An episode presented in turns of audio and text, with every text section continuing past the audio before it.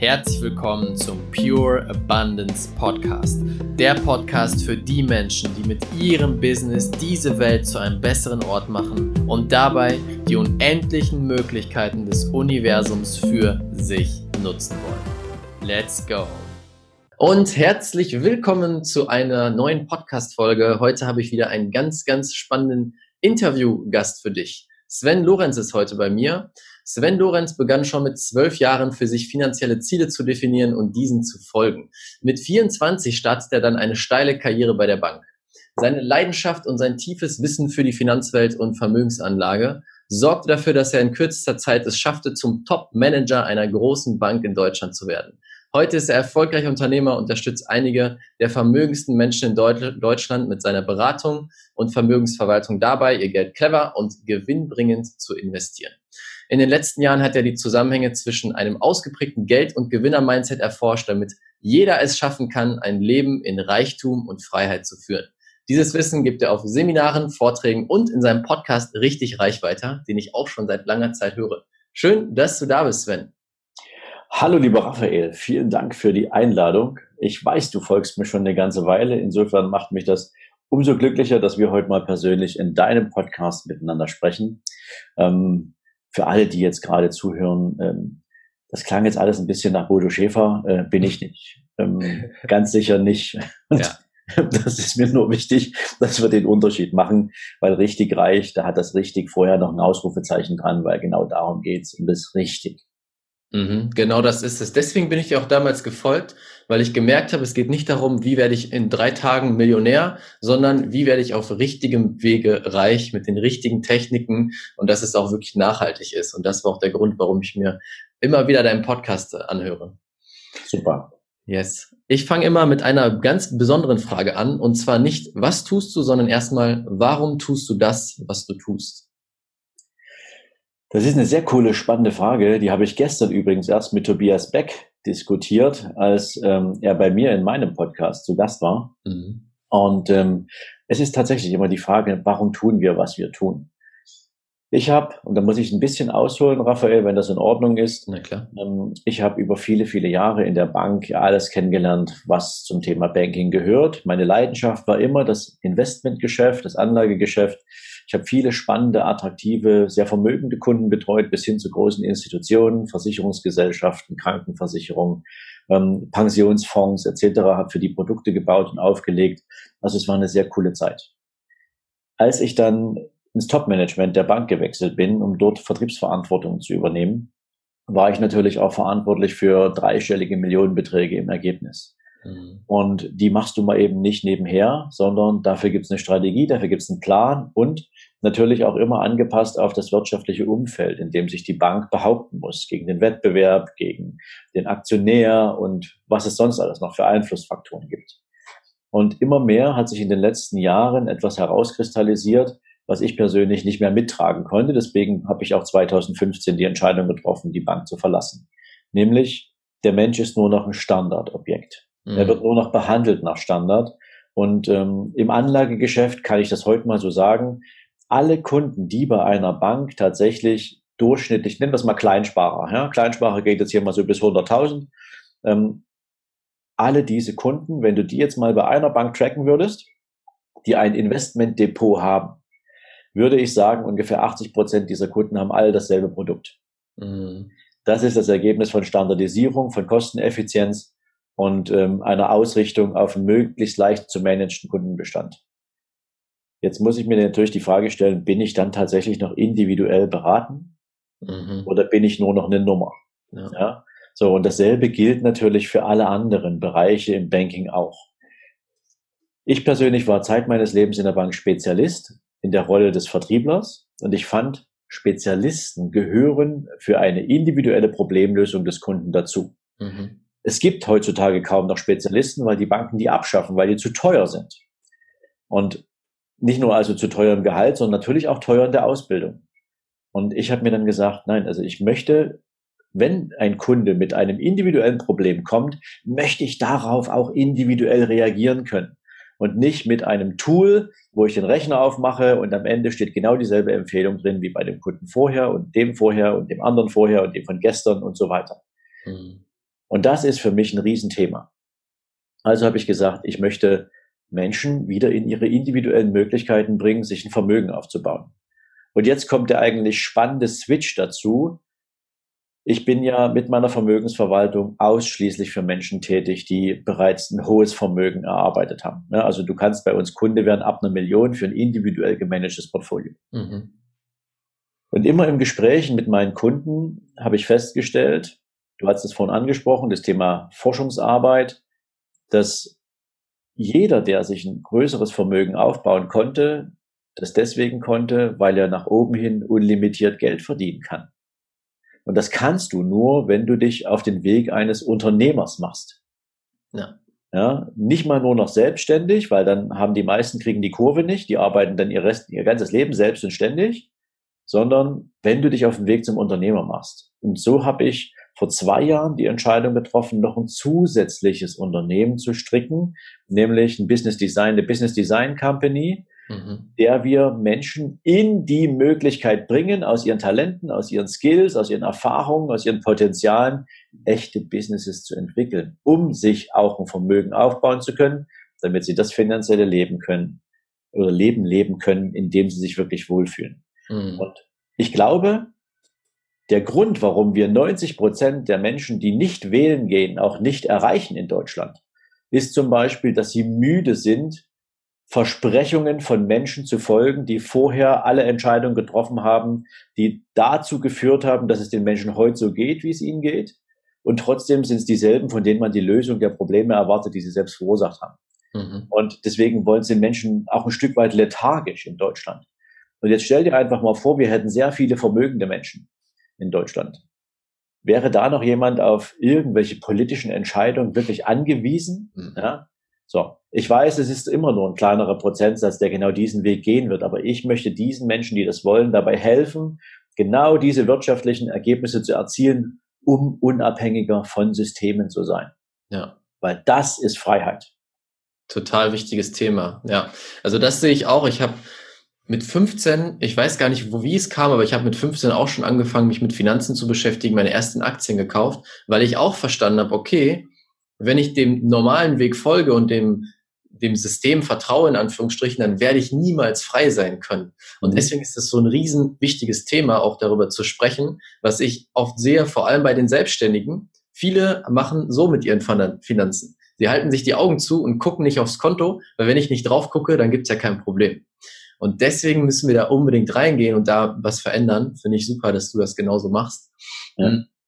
Du hast gerade erzählt, der sinnvollste Weg oder ein, ein sehr sinnvoller Weg ist wirklich ein eigenes Business zu starten, um frei sein zu können. Ich würde erstmal noch gerne bei dir reingehen. Wie war dein Switch vom Top-Manager zum Unternehmer? Wie ist das abgelaufen und wie war es für dich, auf einmal dann ne, dein eigenes Business zu haben und vorher komplett angestellt zu sein? Ja, das ist eine sehr, sehr spannende Frage, Raphael, denn die hat eine, eine, irre, eine irre Story, wenn du so willst. Mhm schon immer, wenn mich irgendwann Menschen während meiner aktiven Banking-Phase gefragt haben, sag mal Sven, mal hypothetisch, wenn die Bank dich heute nicht mehr braucht oder wenn du keinen Bock mehr hast, in der Bank zu arbeiten, was würdest du denn anstelle dessen tun? Und es gab immer nur eine Antwort. Und die hieß, dann mache ich was eigenes. Das Verrückte war, ich war mir intrinsisch so sicher, dass es irgendwann mal was eigenes gibt, aber ich habe es nie bewusst herbeigeführt. Aber das war schon irgendwie so, so, so eine ganz komische Erfahrung, dass aus, aus, wie aus der Pistole geschossen kam immer, dann mache ich was eigenes. Ich musste mhm. da nie drüber nachdenken. Das war klar. Also hatte ich tief in mir, in, in meinem Hinterkopf schon drin, Abhängigkeit, nein, danke, nochmal würde mir das nicht passieren. Und ähm, ich hatte allerdings nie eine Vorstellung davon, was es mal sein kann. Mhm. Dann hat mir meine Schwester, die mehr, die mitbekommen hatte, dass ich mich quäle, wenn man so will. Also die, meine Schwester und ich, wir haben ein sehr inniges Verhältnis und sie realisiert sehr schnell, wenn ich irgendwo zu sehr im Denkteich bin. Mhm. Und sie hatte mir dann im Mitte 2015 ein Buch geschenkt. Das kann ich auch jedem nur empfehlen, der sich so ein bisschen auf der Sinnsuche befindet. Das Buch heißt ähm, Das Café am Rande der Welt von mhm. John Stralecki. Ja.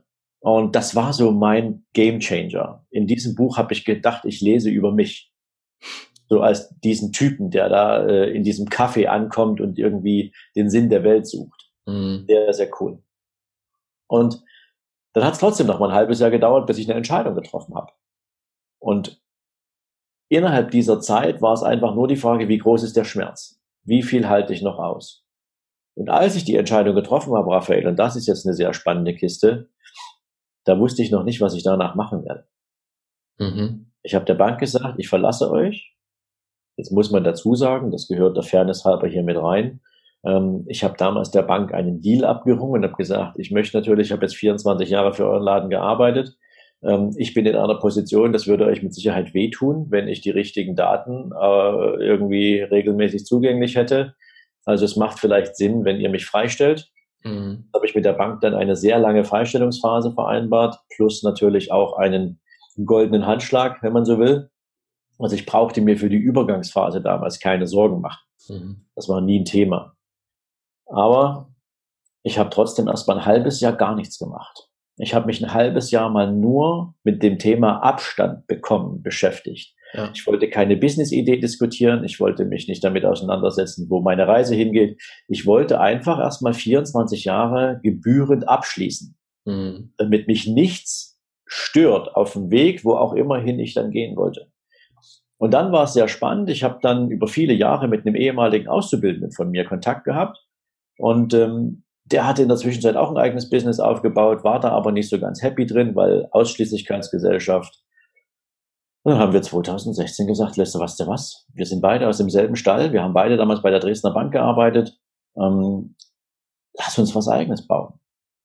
Und dann war die Frage, was? Und da wir beide im Wertpapiergeschäft, im Asset Management eine sehr, sehr fundierte Ausbildung hatten, sehr, sehr viel Experten-Know-how besitzen, haben wir gesagt, komm, es gibt nur eine Zielgruppe, mit der Investmentgeschäft richtig Spaß macht und das sind die Menschen oberhalb einer Million plus. Mhm aber auch nicht nur, weil es mit denen richtig Spaß macht, sondern weil es natürlich auch eine Frage der Effizienz ist. Mit wie viel Stunden am Tag verbringst du, die, wie viel, oder wie viele Stunden am Tag verbringst du mit Kunden und was ist dann ein echter Return, den du erzeugen kannst?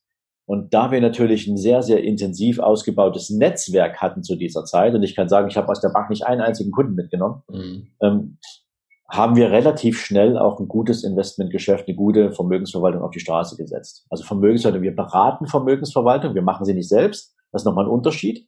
Wir haben dafür eine Partner, eine Partnergesellschaft, mit der wir arbeiten, wo dann das gesamte Portfolio-Management abgewickelt wird. Aber das ist im Prinzip die Geschichte, ähm, so haben wir es gemacht. Und das Spannende ist dabei, dass wir innerhalb von einem Jahr ich glaube mittlerweile, in einem Jahr hatten wir, glaube ich, die ersten 30 Kunden. Und da sind Sachen vorgekommen, wenn ich das noch erzählen darf. Ähm, es sind Kunden dabei gewesen, die gesagt haben, Sven, als du noch im Management der Bank warst, wäre es natürlich schon toll gewesen zu sagen, hey, ich werde hier betreut vom Topmanager XY und ähm, so weiter. Mhm. Aber es war halt eine Bank und die Bank hätte an mir Geld verdient. Und jetzt, wo du weg bist von der Bank, jetzt arbeiten wir zusammen. Jetzt habe ich Lust drauf. Hab ich Vorher schon. war das überhaupt kein Thema. Ja. Ich wäre allerdings nie auf meine Bekannten zugegangen und hätte sie in die Bank akquiriert. Auch das war irgendwie ein Unding für mich. Das hätte ich nie gemacht.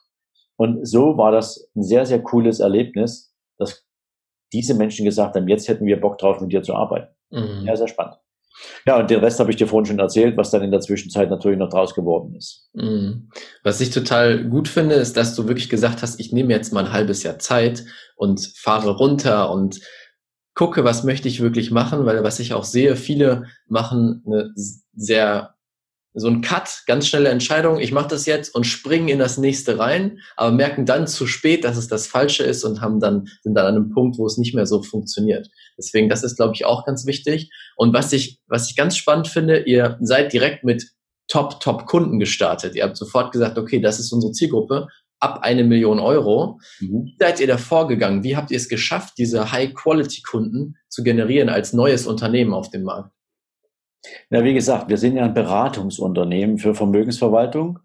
Und das heißt, wir haben für uns zur Aufgabe gemacht, dass wir selektieren, wer sind die Top-Gesellschaften im Markt und haben uns für einen Vermögensverwalter, der das operativ dann für unsere Kunden umsetzt, mhm. festgelegt. Mhm. Witzigerweise, kann man jetzt sagen, echt witzigerweise, sitzt dieses Team in Dresden, wo ich auch lebe. Das sind zwei ehemalige Kollegen aus der Bank von mir, die bereits Anfang der 90er die Bank verlassen haben und dort eine echte Vermögensverwaltung mit Vollbanklizenz und allem, was dazugehört, auf die Beine gestellt haben, die in dem Bereich sehr erfolgreich sind und die allerdings ähm, definitiv noch eine Menge Kapazität hatten, weil sie nicht vertrieblich ausgerichtet waren.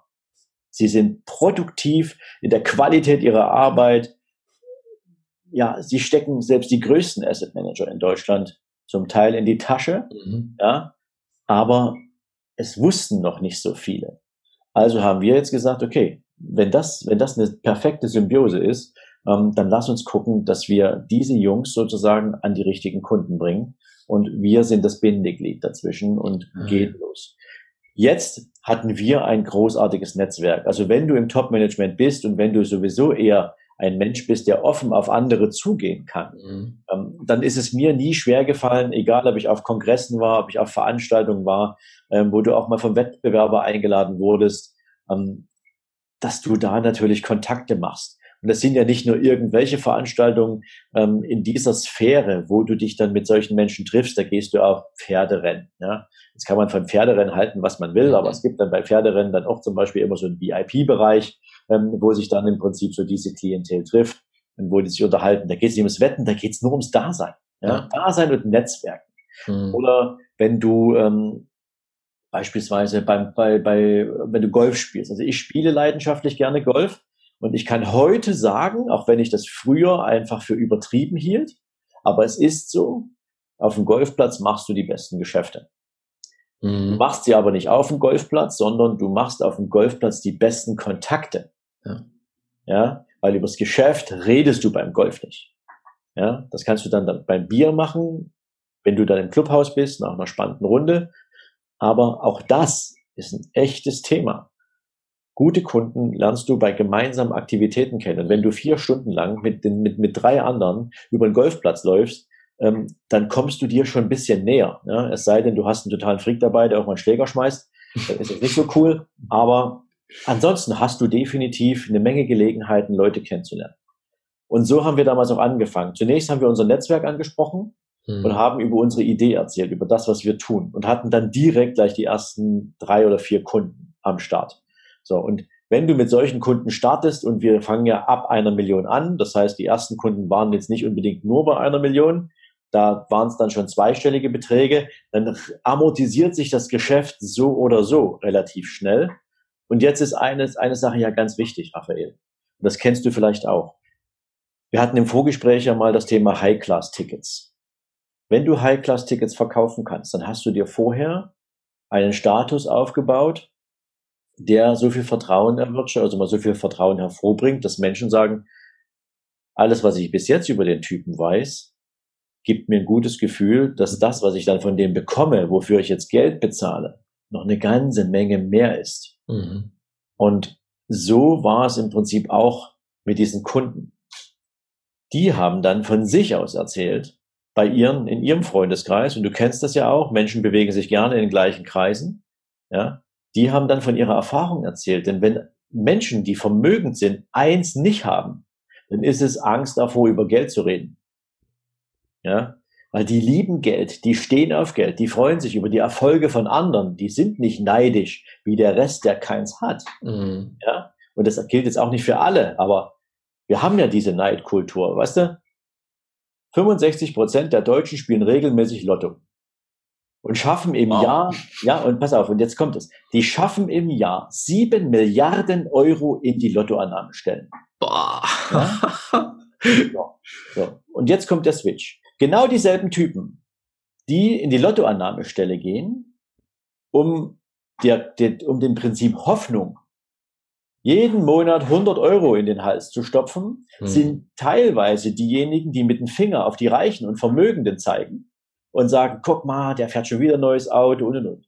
Aber selber würden sie wahrscheinlich, wenn sie tatsächlich vom Glück geküsst würden, die erste Entscheidung für ein Ferrari treffen oder für irgendeinen Porsche oder für sonst irgendwas, ja, und hätten gar keine Beziehung zum Thema Geld. Während mhm. echte Unternehmer natürlich tagtäglich sehen, wie sich ihr Vermögen entwickelt. Und nicht, weil sie nur dem Vermögen hinterherrennen, sondern weil sie auch die Wertigkeit der Arbeit kennen, die dazu erforderlich ist. Mhm. Ja?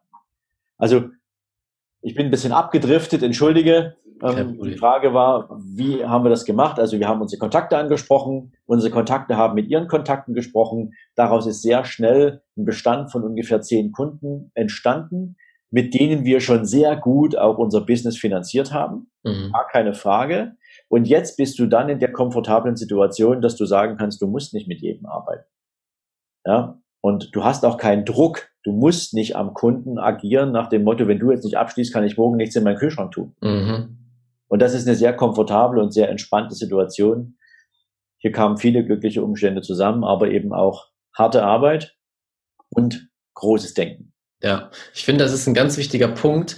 Ähm, also du sagtest gerade, Netzwerken ist so dieses Tool, was dir Zugang gibt zu diesen Kunden. Und vor allem, was du gerade gesagt hast, das möchte ich nochmal rausstellen. Du hast dich gefragt beziehungsweise gewusst, wo finde ich diese Kunden? Wer ist mein Kunde? Ne, die Leute, die über eine Million äh, Kapital haben. Wo finde ich die? Auf Pferderennbahnen beim Golf. Und hast du da geschaut und da genetzwerkt. Und das ist so ein wichtiger Punkt, sich erstmal zu fragen, wer ist der Kunde und wo ist der überhaupt unterwegs?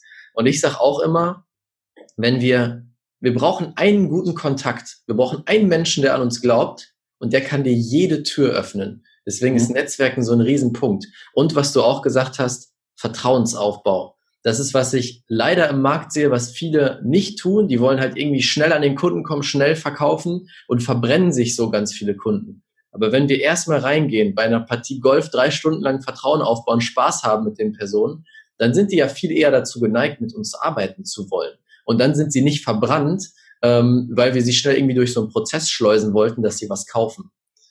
Ja, und eine Sache ist noch wichtig. Also deswegen habe ich gerade auch nochmal gesagt, ab irgendeinem Zeitpunkt ähm, ist es ja dann so, dass du nicht auf den nächsten Kunden angewiesen bist. Und deswegen ist es auch ganz wichtig, nicht unbedingt mit dem Anspruch an ein Business, an ein Ticket auf ein Netzwerk zu gehen. Mhm. Ja, sondern ich habe letztens ein tolles und sehr spannendes Gespräch gehabt mit dem Axel Kahn. Ich weiß nicht, ob du den kennst. Das ist der Bruder von Olli Kahn. Mhm. Und der Axel Kahn ist quasi einer der bekanntesten Netzwerkveranstalter in Deutschland. Mhm. Und der hat die Pix Lounge. Ähm, das ist ein sehr etabliertes Format. Und mit ihm habe ich über das Thema Netzwerken gesprochen. Und was sind die wichtigsten Elemente beim Netzwerken? Und er sagt, hey, wer Netzwerken will, der sollte definitiv natürlich Visitenkarten dabei haben, aber der sollte nie anfangen, hey, ich habe das und das Produkt und ich habe die ja. und die Idee und ich würde ja. dich jetzt wahnsinnig gerne als Kunden gewinnen, ähm, weil den brauchst du nie wieder einladen auf eine Netzwerkveranstaltung, weil die Leute nur genervt sind. Mhm. Ein tolles Gespräch, Interesse am Menschen, Interesse an dessen Geschichte oder dessen Unternehmen ist beim Thema Netzwerken eine ganz andere Basis, als wenn du dich nur hinstellst und sagst, ähm, hey, wir beide passen doch super zusammen. Lass uns doch irgendwie mal ein cooles Netzwerk oder ein cooles Business machen. Ja. ja. Das funktioniert nicht. Also dann, das merke ich auch. Ich nehme mal das Beispiel, wenn du durch die Stadt läufst, da kommt einer auf dich zu, sagt, hier, kauf unser tolles neues Handy, dann bist du sofort weg.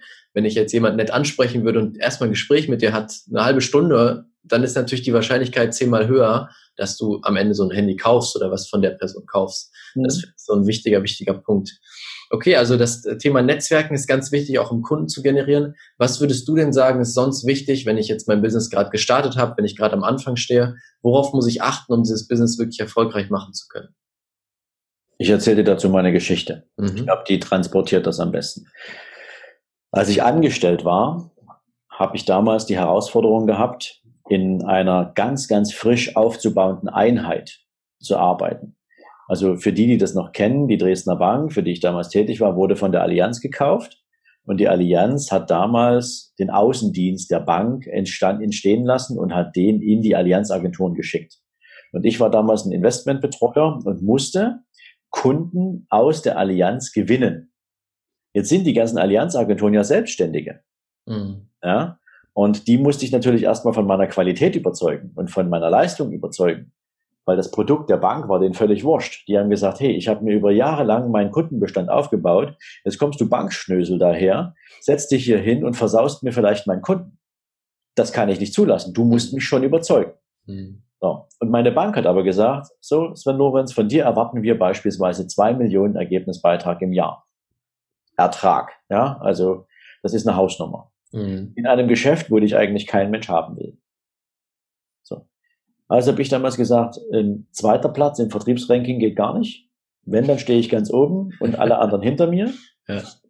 Also stand für mich fest, wenn du, wenn du ganz oben stehen willst, dann gehst du nicht mit zwei Millionen los, sondern du schreibst dir drei Millionen auf, die du erreichen willst.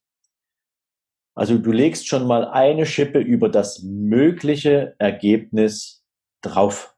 Mhm. Ja, also nie Ziele setzen, die du sowieso schaffst, sondern setz dir ein viel, viel größeres Ziel, an dem du hart arbeiten musst. Und jetzt kommt das Spannende. Und der ein oder andere wird das Gefühl kennen. Manche tun sich da auch schwer. Jetzt habe ich diese drei Millionen genommen und habe sie auf den Tag runtergebrochen. Und habe gesagt, was muss ich am Tag machen? Wie viele Kunden muss ich sehen? Was habe ich im Durchschnitt für ein Ticket, was ich mit dem Kunden schreibe? Ähm, wie viel Ertrag bleibt da hängen? Also wie viel muss ich tun? Jetzt hatte ich ja aber diese Kunden noch nicht. Ich wusste nur, wie viele Kunden brauche ich, wie viel Volumen muss ich an so einem Tag machen, damit ich den Ertrag kriege, um meine drei Millionen zu schaffen. Und jetzt beginnt die kreative Phase. Jetzt mhm. musst du dir Gedanken machen, wie schließe ich mir jetzt meinen Geschäftspartner auf? Mit welchen vertrauensbildenden Maßnahmen kann ich dafür sorgen, dass wenn ich nächste Woche bei dem einen Termin in seiner Agentur habe, dass der mir zehn Kunden organisiert hat, mit denen ich dann sprechen kann. Und das sind all die Dinge, die ein Unternehmer auf die Beine stellen muss. Nämlich sich Gedanken darüber zu machen, was muss ich denn jetzt tun, um die kleinste Einheit auch wirklich auf die Straße zu kriegen? Und da muss man, und das ist da, da geht nichts dran vorbei. Da muss man natürlich auch wissen, ob man dafür gemacht ist, ein Unternehmen zu haben oder nicht. Mhm. Ja. Weil wenn du nur dem Prinzip Hoffnung verfällst und guckst, okay, erstmal scheißegal, was da für Kunden sitzen, Hauptsache da sitzen welche, kann es natürlich sein, dass du am Ende mit null Euro rausgehst, weil der andere überhaupt nicht gewusst hat, was ist der Mensch, den er dir ranschleppen muss. Mhm. Für mich war das immer so, aus dem, aus dem Runterbrechen auf die kleinste Tages- oder Zeiteinheit hat sich bei mir automatisch intrinsisch ein Prozess angestoßen, aus dem heraus ich alle Aktivitäten gesteuert habe, die zur Erreichung dieses Tagesziels erforderlich waren. Mhm. Und das empfehle ich auch jedem. Große Ziele setzen, die aus heutiger Sicht schwierig zu erreichen sind, für mich war es ja ehrlich gesagt wurscht, Raphael, ob ich 2,2 Millionen, 2,5 oder 3 Millionen schreibe. Für mich war entscheidend, dass ich mehr als 2 Millionen habe. Ja. ja. So, und natürlich gehst du mit 3 Millionen ganz anders ran, als wenn du dir sagst, naja, 2,1 schaffe ich auch. Ja. So, also das ist schon mal ganz wichtig. Große Zahlen. Mhm. Deswegen kann ich auch nur empfehlen, jeder, der ein Problem mit großen Zahlen hat, der soll sich jetzt mal jeden Tag lang, vier Wochen lang, früh, mittags und abends aufschreiben, mein Kontostand am 31.12.2019 ist. Ja. Und dann steht da eine sechs- oder siebenstellige Zahl, je nachdem, wo derjenige herkommt, und sagt, das ist das nächste Ziel. Mhm. Und wenn du dir das über vier Wochen lang jeden Tag dreimal aufschreibst, entsteht in deinem Unterbewusstsein eine Akzeptanz dieser Zahl. Dann entsteht etwas, wo du glaubst, dass du es erreichen wirst, weil sonst schreibst du das ja nicht jeden Tag auf. Mhm. Dein Unterbewusstsein würde dich ja abstoßen im Sinne von, bist du bekloppt, das schaffst du niemals. Aber du konditionierst dich ja selbst, wenn ja. du das so machst.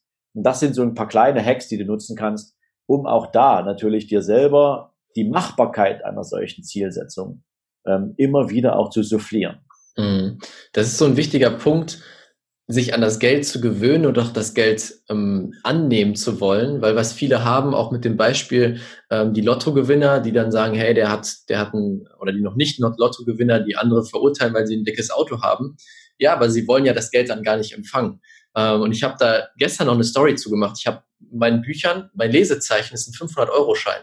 Einfach nur aus dem Grund, ich habe ich auch direkt dazu geschrieben, so hey, erster Grund ist, damit ich mich immer dran erinnere, ähm, wie viel dieses Buch wert ist, damit ich mich immer daran erinnere, dass ich in Fülle lebe und dass ich die, die m, hm, Distanz zu diesem Schein verliere. Weil die meisten Leute, vorher hatte ich auch nie einen 500-Euro-Schein in der Hand, weil normalerweise hebst du dir das nicht ab.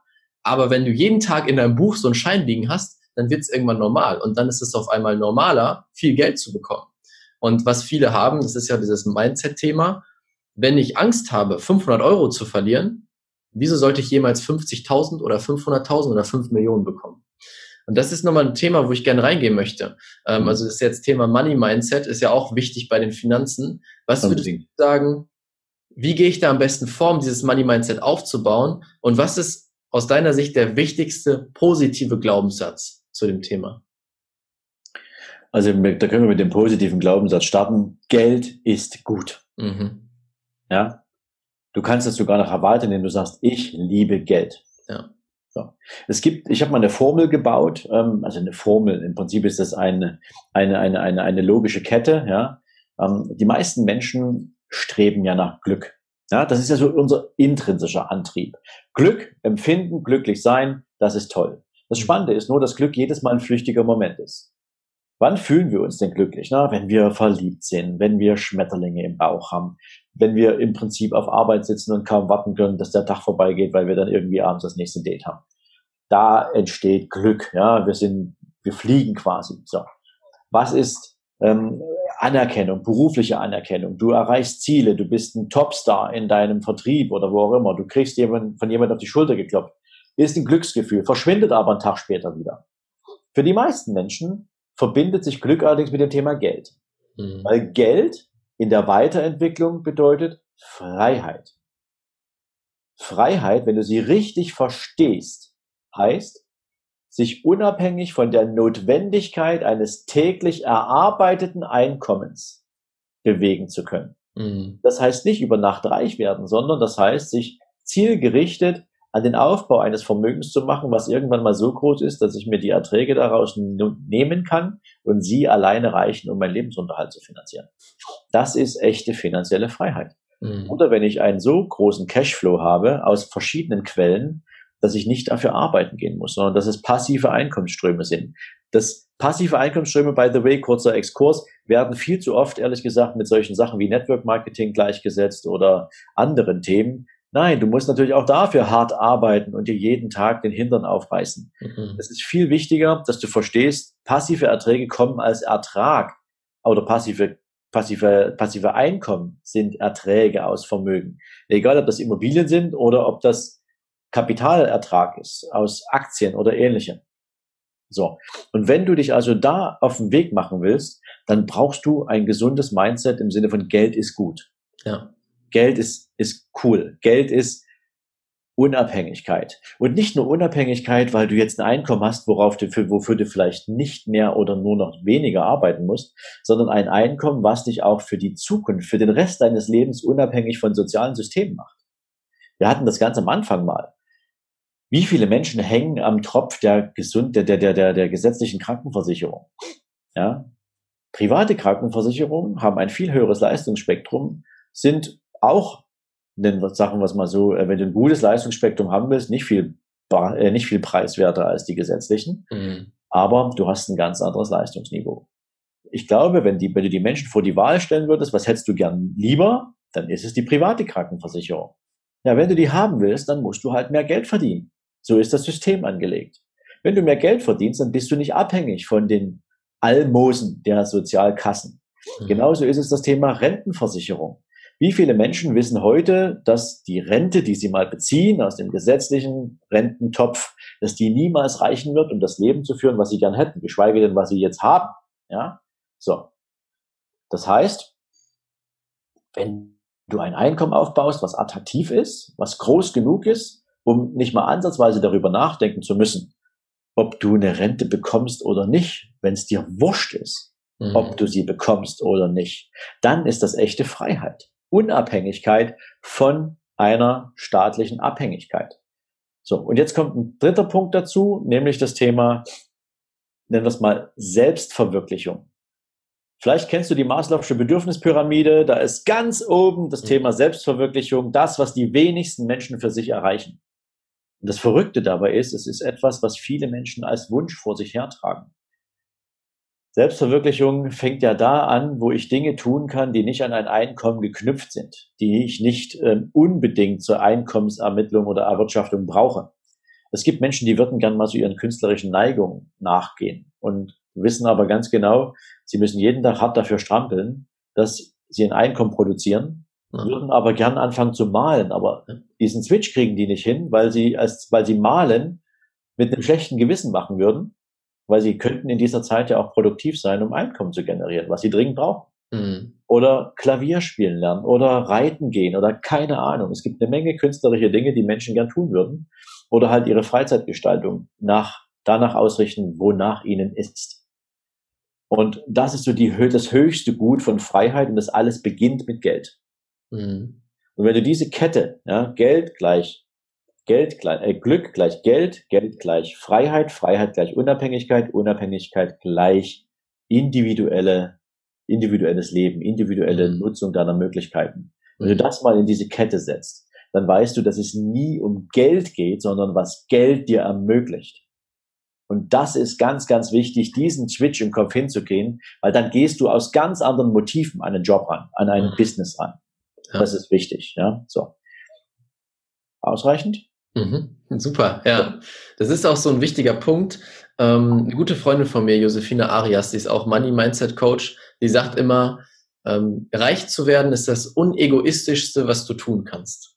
Weil erstmal hast du die Freiheit, dein, dich selbst zu verwirklichen, also wirklich glücklich zu sein, das zu machen, was du willst. Und erst wenn du reich bist, kannst du wirklich viel Gutes tun in der Welt, weil du erstmal die Freiheit hast und zum anderen einfach das Geld, um was zu verändern. Deswegen ist das so ein wichtiger Punkt, wo auch, glaube ich, viele hängen, ist zu sagen, hey, Geld ist doof, Geld ist böse, Geld ist die, die Wurzel, Wurzel allen Übels. Und wenn du gerade draußen zuhörst und gemerkt hast, wenn während wir über das Thema geredet haben, vielleicht als ich von dem 500-Euro-Schein erzählt habe oder als du von Millionenbeträgen äh, erzählt hast, wenn sich bei dir irgendwas zusammengezogen hat oder ein negatives Gefühl aufkam, dann wird da noch ein Glaubenssatz sein, der dich von dem Geld wegdrängt, weil du denkst, Geld ist böse. Und wenn unser Kopf das denkt, dann können wir gar kein Geld verdienen. Ich gebe dir noch ein Beispiel, Raphael, auch wenn ich mir jetzt wahrscheinlich bei dem einen oder anderen keine Freunde mache, aber dafür sitzen wir auch nicht hier. Mhm. Ähm, dieses Thema, wenn du nach Geld strebst, bist du ein Egoist. Das ist ein sozialdemokratisches Gedankengut. Ja. Und Sozialdemokraten geben ja am liebsten Geld von anderen Leuten aus. Ja, da geht es ja nie darum, dass es das eigene ist, sondern da geht es darum, möglichst viel Geld von anderen auf möglichst ganz viele, die es nicht erarbeitet haben, zu verteilen. Mhm. Und das ist etwas, ich persönlich glaube, und du kennst diesen Spruch ja, Geld verdirbt nicht den Charakter, Geld unterstützt deinen Charakter. Ja. Und wenn du halt ein Schwein bist, dann mach dich viel Geld zu einem größeren Schwein. Mhm. Wenn du ein cooler Typ bist, wenn du Menschen helfen willst, dann mach dich viel Geld auch zu jenem, jemandem, der bewusst damit umgehen kann, der ganz gezielt damit Projekte unterstützt. Schau dir mal Bill Gates und Warren Buffett an. Die haben beide mal irgendwann gesagt, wir haben so viel Geld, wir haben so viele Milliarden, ähm, die können wir im Leben nicht ausgeben und wir haben sie aufgrund guter Arbeit, aber eben auch aufgrund kapitalistischer Marktmechanismen verdient. Und jetzt lass uns eins machen, lass uns den größten Teil unseres Vermögens zusammenpacken, daraus eine Stiftung machen und die haben die Entscheidung getroffen, 70 Prozent ihres gesamten Vermögens gehen nach ihrem Tod in diese Stiftung mhm. und die wird eine Menge coole Sachen finanzieren. Und nicht nur das, die beiden gelten jetzt als Galionsfiguren dieser, dieser Bewegung. Weißt du, was die gemacht haben? Die haben noch 998 andere Milliardäre und Millionäre in den USA für genau dieselbe Idee begeistert. Ja. Und die haben alle unterschrieben, 70 Prozent ihres gesamten Vermögens in diese Stiftung einzubringen und damit die Welt besser zu machen. Mhm. Und jetzt muss mir einer erklären, dass die, die viel Geld haben, die danach, selbst wenn das Geld weggeht und die Erben dann dran sind, die Erben haben immer noch genügt, ja. Aber dass das ein falscher Weg wäre. Mhm. Ja? Aber herzugehen, und das ist die andere Geschichte, herzugehen in einer politisch motivierten Diskussion, Wählerstimmen zu sammeln, indem du sagst, wir müssen den Vermögenden viel Geld wegnehmen, damit wir es all denen geben können, die wirtschaftlich nicht so solide dastehen. Ähm, das ist im Prinzip eine Selbstbedienungsmentalität. Und ähm, die wird nie für Unterstützung sorgen in der breiten Masse der Bevölkerung, nicht in der breiten Masse vielleicht schon, aber bei denen, die das ganze Geld erwirtschaften. Wir haben eine Flucht an Kapital aus Deutschland, die hat es vorher noch nie gegeben. Eine Menge Unternehmer nehmen momentan ihre Unternehmen, nehmen sogar in Kauf, ihren Wohnsitz von Deutschland ins Ausland zu verlegen, weil sie diese Diskussion nicht mehr haben wollen, weil es ihnen einfach, es fehlt ihnen an Anerkennung für die geleistete Arbeit. Ja? Sie schaffen Arbeitsplätze, sie schaffen Existenzen, sie stehen dafür, dass Familien ein schönes Leben haben können durch die Arbeit, die sie tun. Und trotzdem werden Unternehmer in der Welt von heute auch immer noch dafür also mal an die Wand gestellt nach dem Motto, guck mal, das ist ein böser Kapitalist. Ja, ja. unglaublich. Das ist so das Schwierige, was Also ich glaube, in Deutschland ist es verstärkt, wenn wir jetzt nach Amerika gucken, da werden die Unternehmer eher gefeiert als, als böse dargestellt, zumindest was ich oft höre.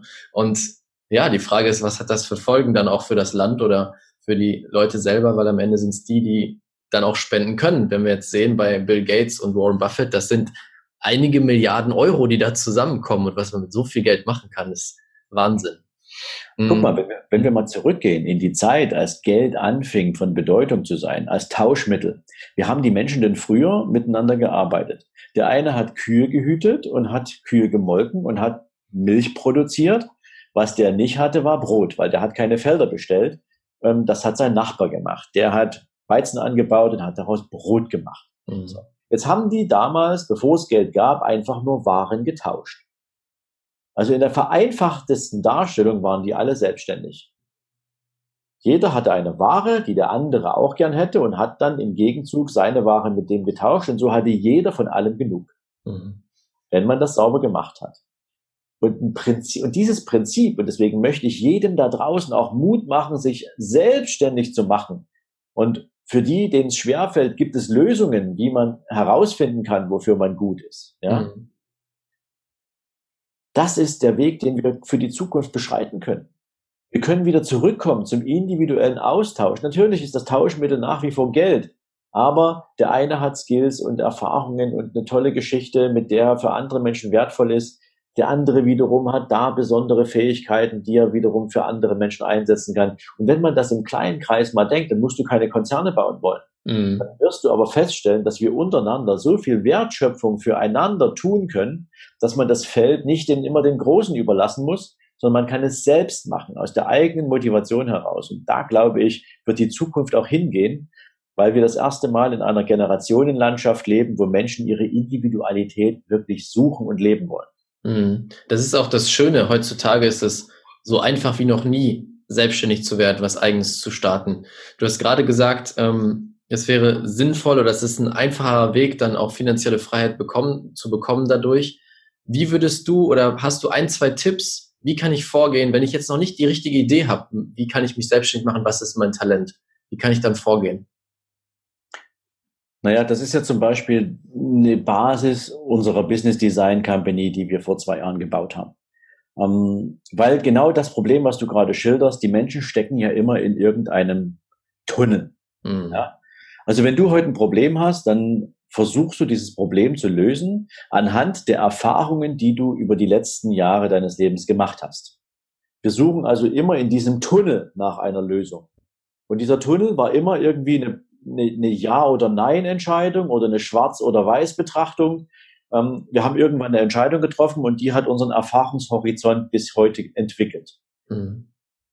Wenn du allerdings mal ein Beispiel nimmst, du hast dich, dein bester Freund kommt zu dir und erzählt dir, Raphael, ich habe gerade tierischen Stress mit meiner Freundin und ich weiß gar nicht, was ich falsch gemacht habe.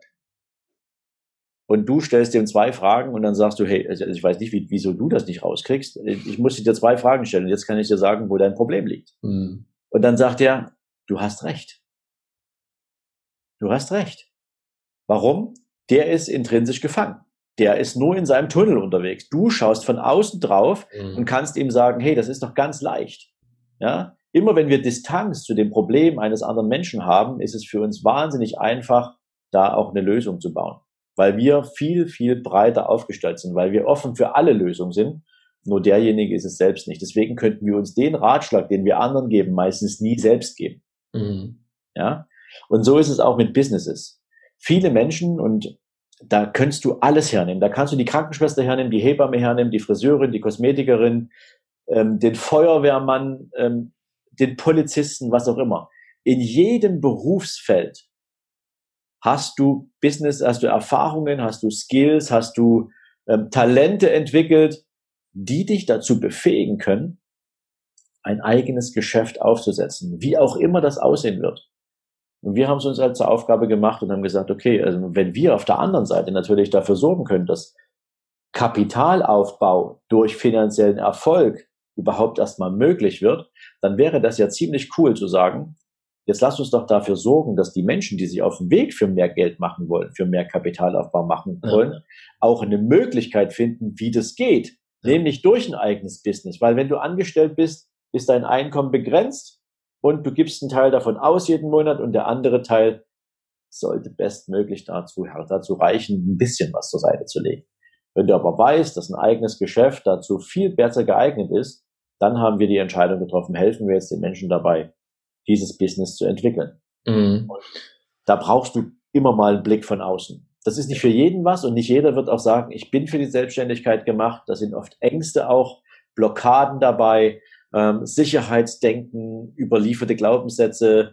Unsere Eltern haben uns natürlich eine Menge mitgegeben. Wir immer kranken noch ein Stück weit an diesen Nachkriegserfahrungen, wo es darum ging, nicht reich zu werden, sondern wo es darum ging, zu überleben, irgendwas im Kühlschrank zu haben, damit man irgendwie den Tag übersteht. Ähm, das hat sich noch bis heute entwickelt, aber wir haben eben heute eine Generation, die diese Möglichkeiten, wie du das vorhin gesagt hast, hat, frei von den, wenn wir es mal, von den Verantwortlichkeiten unserer Vergangenheit jetzt mal wirklich außerhalb von Kriegszeiten was komplett Neues zu kreieren. Mhm. Ja, und ich glaube, das ist auch total wichtig. Erstmal glaube ich daran, jeder hat ein bestimmtes Talent, was er besonders gut kann, woraus man theoretisch ein Business machen könnte. Und wenn dann wirklich mehr Leute kommen und das tun, wie viel Wohlstand und wie viel Gutes auch dann geschaffen werden würde. Ne? Das hast du ja auch gerade gesagt, wenn wir nicht mehr in dem System sind, sondern anfangen, was eigenes aufzubauen, dann ist die, ist die Grenze gar nicht mehr da und da kann alles Mögliche draus werden. Finde ich richtig schön. Okay, ich würde dir gerne noch eine ähm, Frage stellen, dann kommen wir zu den Abschlussfragen. Mhm. Das ist auch eine Frage, die ich sehr gerne meinen, meinen Gästen stelle. Was war für dich der wichtigste Glaubenssatz auf deinem gesamten Weg, dass du heute da bist, wo du bist und warum? mein wichtigster Glaubenssatz. Also ich habe mich nie damit beschäftigt, äh, welche Glaubenssätze für mich gelten, weil ich von Grund auf ein, ein sehr positiver Mensch bin. Mhm. Und ich bin sehr schnell begeisterungsfähig für etwas. Aber wenn ich heute einen wählen müsste, würde ich sagen, es ist das Thema geht nicht, gibt's nicht. Mhm. Weil es gibt immer Lösungsansätze. Ich arbeite momentan sehr intensiv mit Hermann Scherer, den du vielleicht auch kennst. Ähm, das ist ja einer der brillantesten Köpfe der Zeit, der jetzigen Zeit. Und der hat mal einen wunderbaren Spruch geprägt, der passt so herrlich dazu. Der hat mal gesagt, jedes Problem ist nur eine noch nicht gegründete Firma. Mhm, ja. ja. Und genau so sehe ich das. Wir können uns natürlich tagelang in giftigem Efeu wälzen und können uns überlegen, wie schlecht die Welt ist und wie sehr wir mal wieder gekniffen sind. Mhm. Es ändert nur an einer Situation nichts wenn wir uns kreativ auf den Weg machen und sagen, was könnte denn jetzt, was könnte ich jetzt tun, um diese Situation zu mildern oder um diese Situation abzustellen oder komplett ins Gegenteil zu verkehren. Wenn ich also auf Kreativität umstelle, dann bin ich sehr schnell auch bei einer Lösung. Hm. Es gab mal ähm, einen, einen, einen äh, Coach, könnte man fast sagen. Ähm, sein Name ist Dale Carnegie, der hat mal ein tolles Buch geschrieben, das heißt Sorge dich nicht lebe. Da gab es ja. noch ein paar andere Bücher dazu. Und in diesem Buch Sorge dich nicht lebe hatte Dale Carnegie ein Thema aufgegriffen und hat man gesagt, ähm, wir Menschen machen uns zu 90 Prozent Sorgen über Dinge, die niemals passieren. Punkt Nummer eins. Mhm. Punkt Nummer zwei.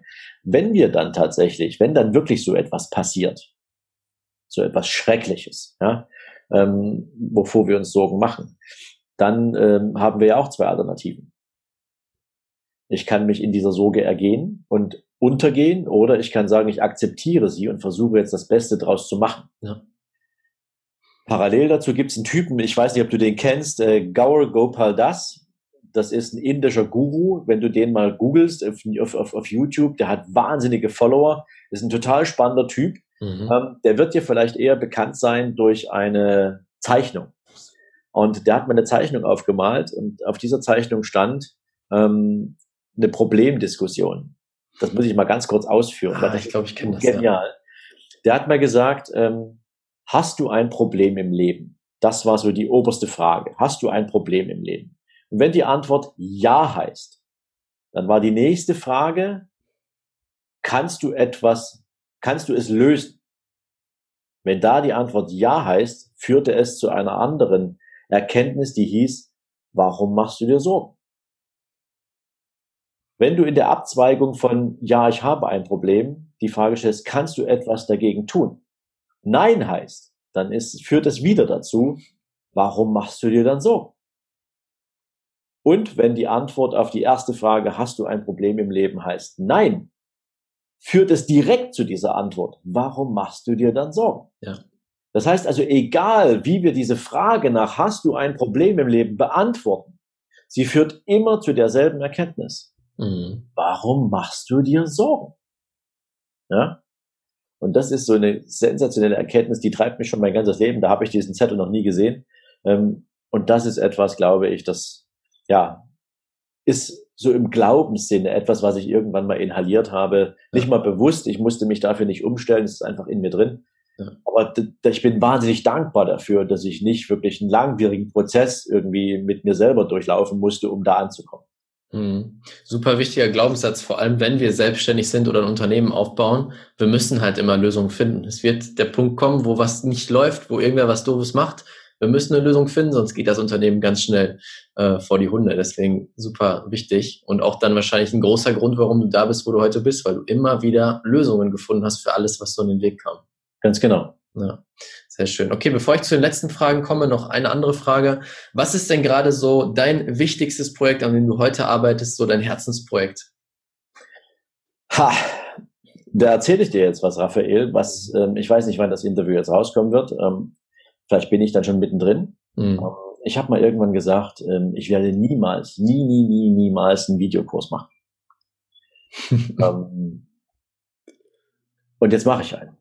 Mhm weil ich festgestellt habe, dass es aus diesen vielen Gesprächen führe, wenn sich Menschen auf ein Coaching mit mir bewerben oder wenn ich mit meinen Mastermind-Teilnehmern im Gespräch bin, mit denen ich da ein ganzes Jahr lang arbeite, ähm, kommen immer wieder solche, dieses Thema, wie komme ich zu meiner eigenen Business-Idee? Und ich habe viele Monate darüber nachgedacht. Diese Idee kam mir im Januar, als ich in Dubai war, mit, mit meiner Mastermind da angefangen habe dieses Jahr. Und da habe ich gesagt, es gibt da draußen ganz viele Menschen, die suchen nach Ideen, um aus sich selbst, aus ihrer selbst, äh, aus ihrer, aus ihrem Angestelltenverhältnis irgendwas zu entwickeln, was ihnen die Zuversicht gibt, dass sie dafür gemacht sind. Mhm. Und dazu habe ich jetzt gesagt, ich werde jetzt einen Impuls-Workshop bauen, also einen Impuls-Videokurs bauen und werde Menschen dabei helfen, in sich die Potenziale zu finden, die sie mitbringen aus ihrer aktuellen Situation. Und da wird es eine Auswahl geben. Das wird wie so ein kleines Buffet sein. Ja? Mhm. Was kann ich mit dem, was ich bin und was ich habe, denn anfangen?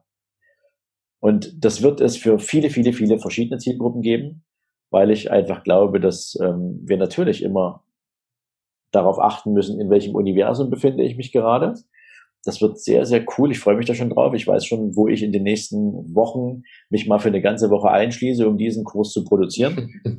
Und ähm, das wird etwas sein, da hänge ich jetzt gerade wirklich mit Herzblut dran, weil ich eben viele Menschen getroffen habe, die genau nach so einer Lösung rufen. Ja. Und ähm, jetzt wird es sie geben. Sie, es wird noch eine Ausbaustufe davon geben, die kommt dann allerdings ein bisschen später.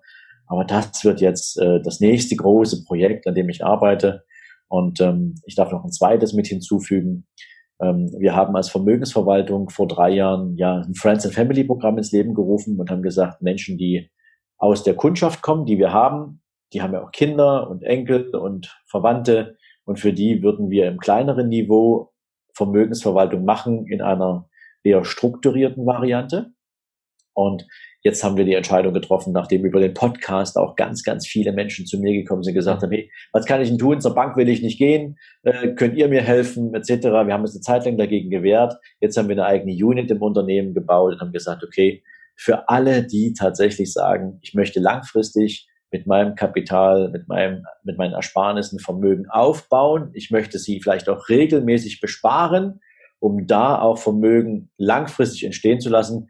Für die haben wir jetzt das Friends and Family Programm geöffnet, aber auch nur, wenn diese Menschen sich persönlich an uns wenden mhm. und nicht, wenn wir, wir hängen es jetzt nicht an die große Glocke. Mhm. Ja, aber wir, wir haben gesagt, wir werden dies jetzt auch für Menschen zur Verfügung stellen, die sagen, ich meine es ernst. Mhm. Das ist ja wichtig, ich meine es ernst.